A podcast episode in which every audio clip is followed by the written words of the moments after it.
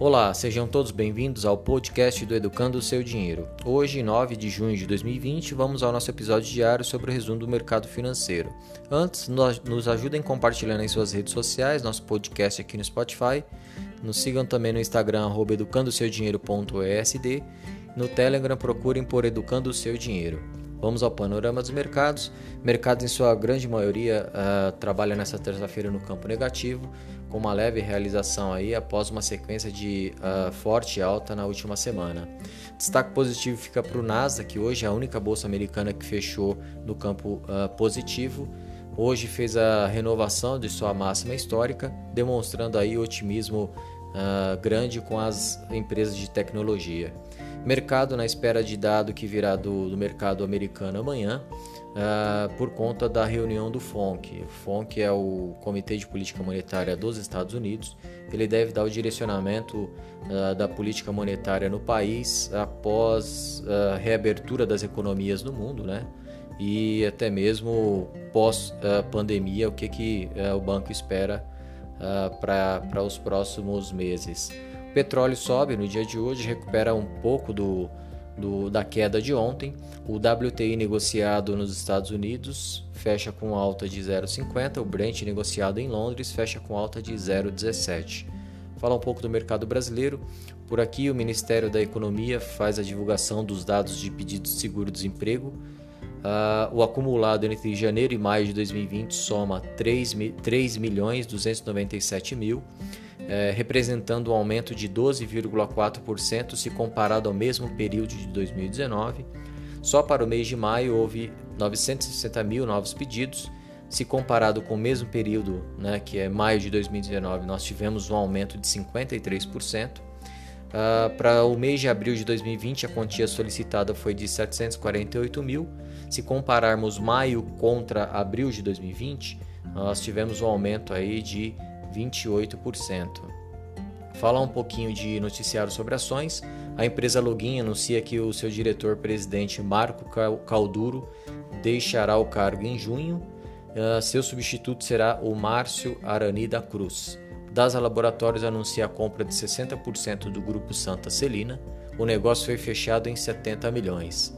Falar um pouquinho de dólar, o dólar hoje sobe, fecha uh, com alta de 0,69%, cotada a R$ 4,88. Uh, ah, com a realização das bolsas aí no mundo, né, uh, o dólar acaba se favorecendo por conta dessas realizações, fecha o dia positivo.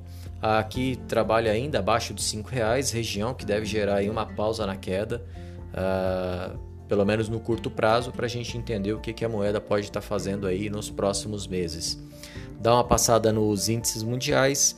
Hang Seng em Hong Kong fechou com alta de 1,13, Xangai fechou com alta de 0,69, uh, ah, Japão fechou com, com queda de 0,38, Alemanha fechou com queda de 1,92, Londres fechou com queda de 2,11, França fechou com queda de 1,55, Espanha queda de 1,82, Itália queda de 1,49, Portugal queda de 1,63.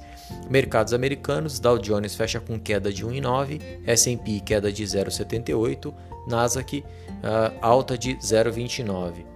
O nosso índice Bovespa fecha com queda de 0,92, cotado a 96.746 pontos.